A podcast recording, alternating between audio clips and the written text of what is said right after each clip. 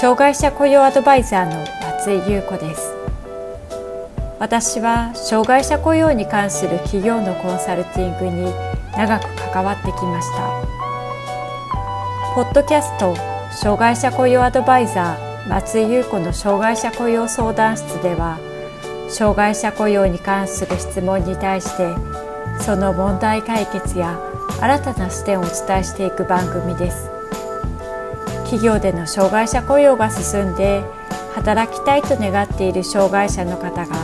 一人でも多く働けるようになればと願っています。それでは本編のスタートです。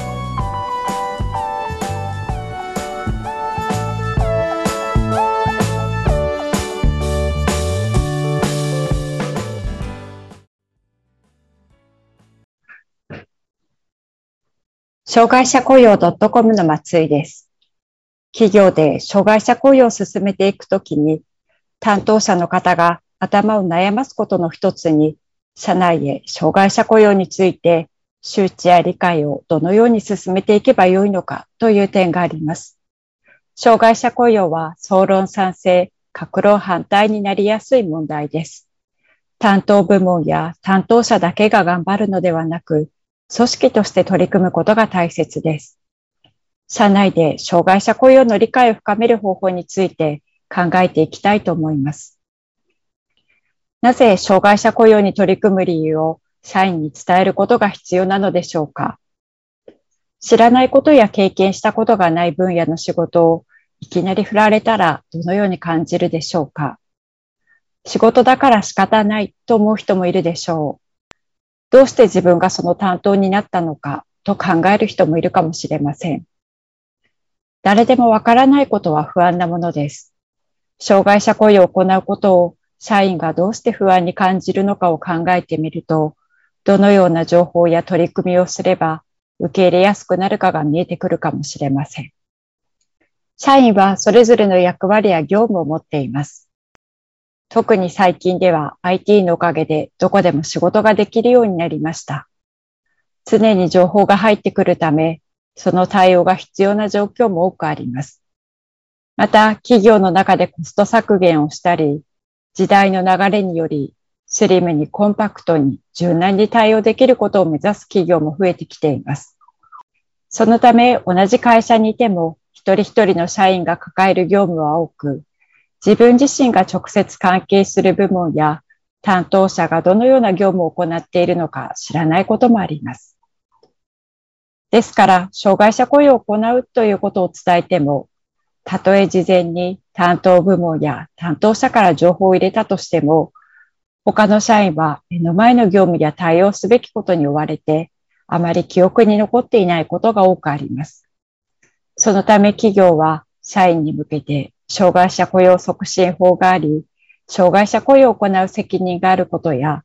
行政への報告義務など、企業の障害者雇用に対する社会における一般的な企業の責任があることを社員に伝えていくことが必要です。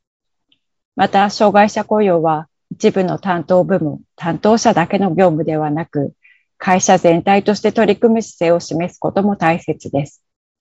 合わせて自社の障害者雇用を推進する方向も伝えると良いでしょう。会社の方針を明確に伝えることによって、社員は自社で障害者雇用に取り組むことを認識するようになります。社会的に一企業として障害者雇用を行うことが求められているかを示した上で、自社として障害者雇用をどのように推進していくかを社員に伝えてください。また、合わせて行いたいのが、障害者雇用を推進してもらう部門や人材に組織として期待していることを伝えるということです。企業における障害者雇用に携わってきて残念だなと感じることがあるのが、経営者やマネジメント層は障害者雇用を進めることを理解しており、実際にアクション段階に入っているのに、実際に障害者と一緒に働く人に伝わっていないことがあります。ある企業では知的障害者の雇用を決め、その担当者として若い社員に任せることにしました。しかし、その若い社員の方は、なぜ障害者雇用をするのかについて、会社や上司、マネジメント層から説明を受けていなかったようです。障害者雇用が決まって突然明日から知的障害を雇用するから担当者だということを伝えられたようで、とても戸惑っていました。また、現場の業務が忙しい部門だったので、声には出さないものの、どうして私がこんな大変な思いをしなければならないのかという気持ちがこちらにも伝わってきました。また別の企業では小売の惣菜売り場でパートの方が担当者として任せられました。知的障害の社員が仕事に入る日は担当者のパートの方がシフトに入っている日になります。はじめはうまくいっているように見えましたが、担当されているパートの方からある日、私はこの人、知的障害者と同じ時給なのに教えてあげなきゃなのよね、と言われました。結局、どちらの企業のケースも、働き始めた知的障害者は早々に退職に至りました。何が問題だったのでしょうか？私は一部分しか見ていないので、もしかしたら他の要素が関係しているかもしれませんが、やはり会社が障害者雇用を推進してもらう部門や担当者にどうして障害者雇用を行うのか、そしてどのような役割をその方に期待しているのかを伝えることができていなかったからだと感じています。実際、どちらの会社のマネジメント層の方も担当者になった人であれば、障害者の指導や教育を任せても大丈夫な方と考えられていたようですが、残念ながら担当者となったご本人には会社からの期待や役割が伝えられておらず、担当者の方は負担感や業務に忙殺されてしまっていたようです。障害者雇用を理解する上で必要なのは研修を行うことです。障害や障害者への知識や経験が少ないために不安に感じることは多くあります。そのような時には研修を行うことが有効的でしょう。研修は対象別に行うと、より具体的なことを伝えることができます。例えば、社員全体に対する研修を行うときには、次のようなことが伝えられるかもしれません。障害者雇用を進めていくことの意義や、多様性のある従業員を雇用することで、企業価値が向上することを伝えたり、障害者雇用を行うことで職場が活性した事例を紹介することができるでしょう。また、その事例の中で障害のない従業員が障害のある従業員にどのように関わっていたかを紹介することもできます。管理者、マネジメント層向けの研修ではどうでしょうか？管理者、マネジメント層向けの研修では、障害者雇用が社会的責任の一部であることをまず管理者、マネジメント層が認識するように伝えることが大切です。上司が障害者雇用に乗り気でないのであれば、部下の社員には消極的な様子がすぐに伝わります。また、管理者やマネジメント層は、直接障害者社員と接する機会は少ないかもしれませんが、障害者と一緒に働く社員が悩んでいることはないか、部内やチームでサポートできることはないかなど、関心を示し続けることは必要です。担当を任された社員の方がうまくいかないことがあるかもしれませんが、それを乗り越えられるように近くにいる管理者、マネジメント層が話を聞いたり、相談に乗るだけで担当者はぐっと気持ちが楽になるでしょう。最後に担当者研修で扱う内容について見ていきたいと思います。直接障害者と一緒に関わる社員の方は、一緒に働く予定の障害者の特性を知っておくと、相手を理解しやすくなります。場合によっては、障害者本人から一緒に働く同僚に障害の特性や配慮してほしいことなどを伝えることもできるでしょう。障害者本人から一緒に働く人に理解してほしいので、自分の障害について伝えたいと言われるケースも少なくありません。もちろん、このように個別の話をするときには、本人の意思をしっかり確認し、利用書を得て行うことが必要です。特性については、例えば人によってはコミュニケーションが得意でないかもしれません。昼休みは一人でゆっくりしたいと考えているかもしれませんが、周りの一緒に働く人たちは気を利かせて一緒に昼食を食べたり、話しかけようとするかもしれません。支援機関などから本人の特性や性格を聞いて、本人の意思を反映しながら合理的配慮のある職場環境を作ることができるでしょう。続いて、社内の理解を得やすくするために、特別支援学校や就労支援機関など、就職を目指している障害者がいる機関の見学を行うということをお勧めしたいと思います。就職したいと望む障害者は、ハローワークや合同面接会以外の場にもたくさんいます。学校や訓練施設にいる就職を目指す障害者がどのような訓練を行っているのかを見ることができます。例えば、特別支援学校があります。特別支援学校では学校教育法で規定された心身障害者を対象とする学校です。視覚障害者、聴覚障害者、知的障害者、死体不自由者、または病弱者に対し、幼稚園、小学校、中学校、または高校に準ずる教育を施し、障害による学習上、または生活上の困難を克服し、自立を図るために必要な知能や技能を授けることを目的としています。特別支援学校の高等部には、一般就労を目指す高校生がいる学校があります。職業訓練に力を入れており、高等部在学中に企業実習に数回行き、卒業後に働くことを目指します。学校によって内容は変わりますが、就労を目指す知的障害者の学生がいる特別支援学校では、職業に関係する教科として、ビルクリーニング、ロジスティック、食品加工、福祉、オフィスワークなどのコースを設置し、卒業後に職場で働くことを意識した模体験しているところもあります。また、職業の授業では、企業でビルメンテナンスに携わってきた方や、飲食店を運営してきた方、介護施設で働いてきた方など、現場の様子を熟知して来られた方が講師として教えている学校もあります。また、就労移行支援事業所があります。就労移行支援事業所とは、障害者総合支援法に定められた障害福祉サービスの一つである就労移行支援を提供する事業所のことです。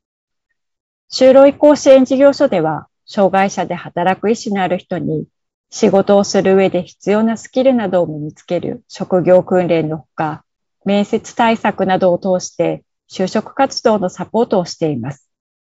また、行政やハローワーク、医療機関などの関連機関と連携しながら安定的に働けるように環境を整えます。就労後の支援は雇用した障害者が定着できるように事業所を訪問したり相談に応じることもあります。その他にも各種職業訓練校として、障害者職業能力開発校や委託訓練、地域の職業能力開発の訓練施設などがありますので、こちらを活用することもできます。障害者を雇用している企業の見学を行うことも参考になります。障害者雇用を行っている企業の見学をすると、自分の会社で雇用することをイメージするのに役立ちます。仕事内容や周りの社員との関わり方、指示の出し方、障害への配慮、勤務時間、待遇などを実際に見聞きすると非常に参考になります。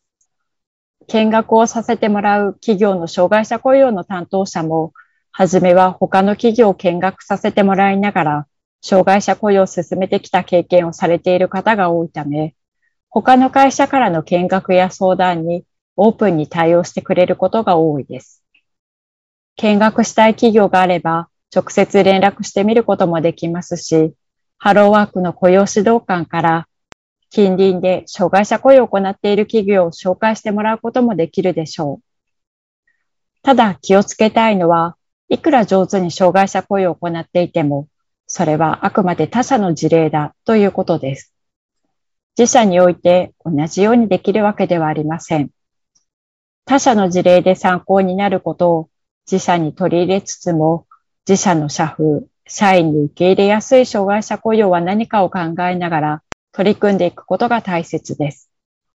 他の企業の障害者雇用を見てきたところで、障害者雇用の実習を実際に受け入れてみましょう。障害者雇用を自社の中で雇用する場合、どのような業務を任せるのか、タイムスケジュールなどを含めて実際に実習を受け入れてみるとイメージがつきやすくなります。頭で考えていると不安が増大されることが多いですが、実際にやってみると考えていたよりも仕事ができる障害者が多いと感じる企業の方は多いようです。実習は数日間から2週間ぐらいの受け入れができますので、仮に受け入れが思うようにできなかったとしても、どこが問題だったのかをしっかり振り返り、次に活かすことができます。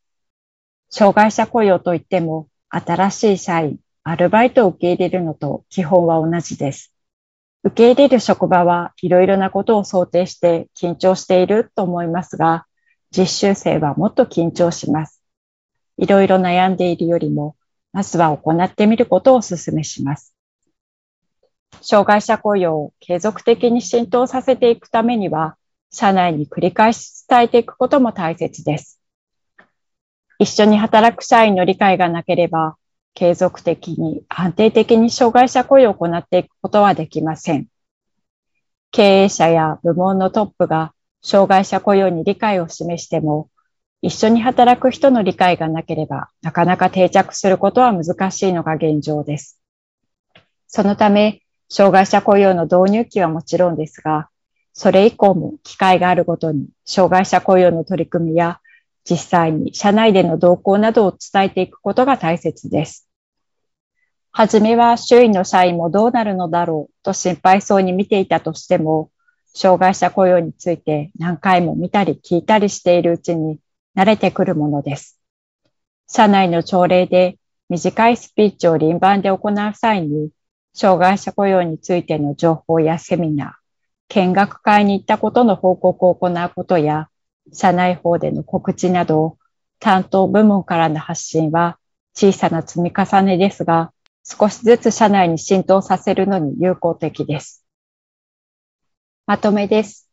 障害者雇用は総論賛成、各論反対になりやすい問題ですが、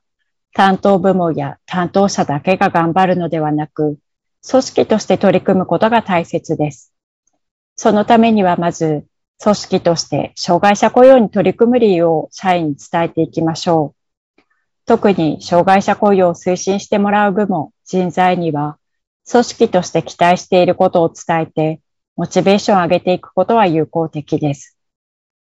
また、全体の意識を統一するために、障害に関する研修を行うと、組織の中で実際に行うことを認識する機会になるとともに、障害に関する理解度をある程度同じ基準に合わせることができます。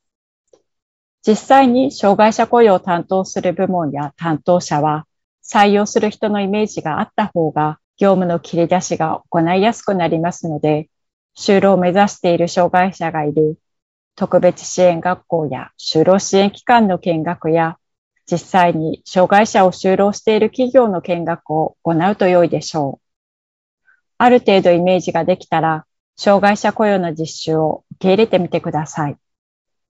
会社からの発信や研修、実習などを行っていることを伝えると、ある程度、障害者雇用についての理解が社内にできてきたのではと情報提供側は考えてしまいますが、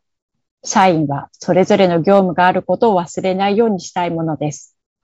1回や2回の情報提供で社内に障害者雇用が浸透することはまずありません。社内には朝礼や社内法、業務の中で接する機会を作るなどして、繰り返し伝えていくことが大切です。